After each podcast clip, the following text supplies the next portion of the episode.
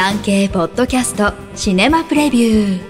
シネマプレビューでは現在映画館で公開中。もしくは今後上映される作品から産経新聞文化部映画担当の編集委員がピックアップしたプレビューを4作品再構成してお届けします。なお上映予定は予告なく変更される場合があります。最新の上映予定は各映画館にお問い合わせください。1作品目バービー映画のアメリカ公式アカウントが SNS で原爆投下を想起させる画像に好意的な反応を示し、公開前の日本で残念な形で注目されましたが、作品自体は質の高い出来栄えだと言っていいでしょう。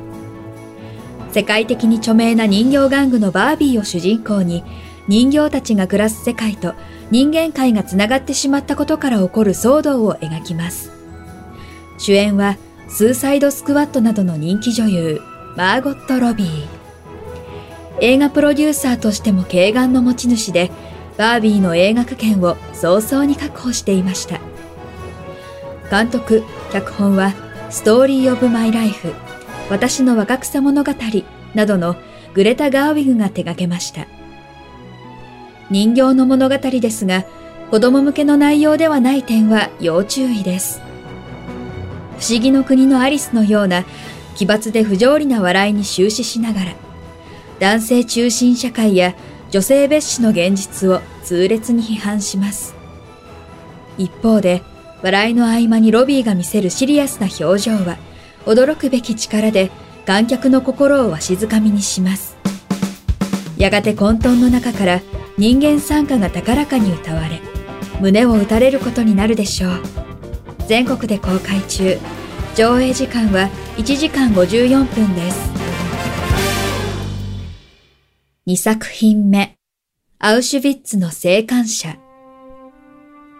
第二次大戦時にナチスドイツが建設したアウシュビッツ強制収容所から生還した男性の息子が、父の半生について書き上げた実話を映画化しました。1949年、収容所から生還したベン・フォスター演じるハリーは、アメリカに渡り、ボクサーとして活躍。生き別れになった恋人を探すため、マスコミの取材を受け、ナチスが余興で催した賭けボクシングで、同胞のユダヤ人と戦い、勝ち続けたから生き残れたことを明らかにします。敗者はその場で殺されたことから、配信のボクシングと世間の注目を浴びることに。監督はレインマンのバリー・レビンソンが務めました。カナダ、ハンガリー、アメリカの合作です。全国で順次公開。上映時間は2時間9分です。3作品目、ソウルに帰る。韓国で生まれ、養子縁組でフランスの養父母のもとで育った25歳のフレディ。パク・ジミンが演じます。ふとしたきっかけで母国を訪れますが、そこはまるで異国。韓国の言葉や文化に馴染めずにいました。そんな中、実の両親を探し始めるのですが、パクは映画初出演。自由奔放で人間関係をうまく築けない主人公の複雑な内面を繊細に表現しています。韓国社会の中で違法人のようにさまよう姿が鮮烈な印象を残しています。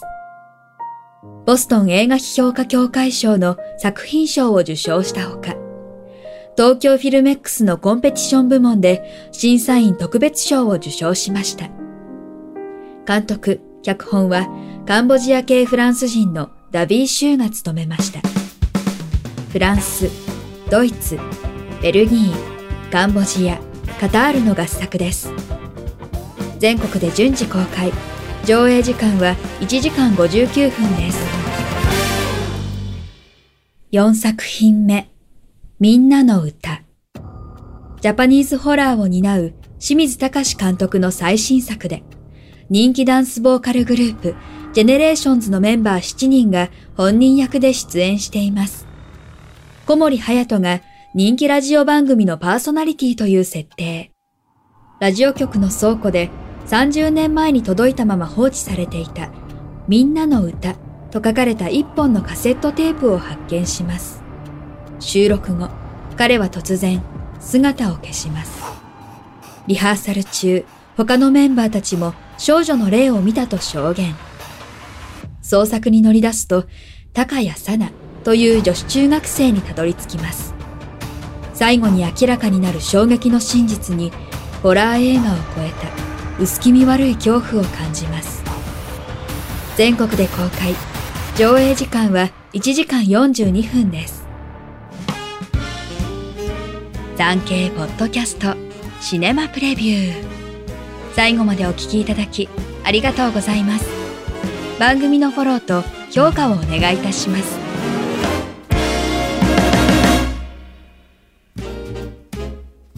ウェブ産経ニュースのエンタメページでは映画に関するニュースのほかテレビ、演劇、芸能に関する情報など最新ニュースを毎日アップしています概要欄のリンク、または産経ニュースエンタメで検索してください。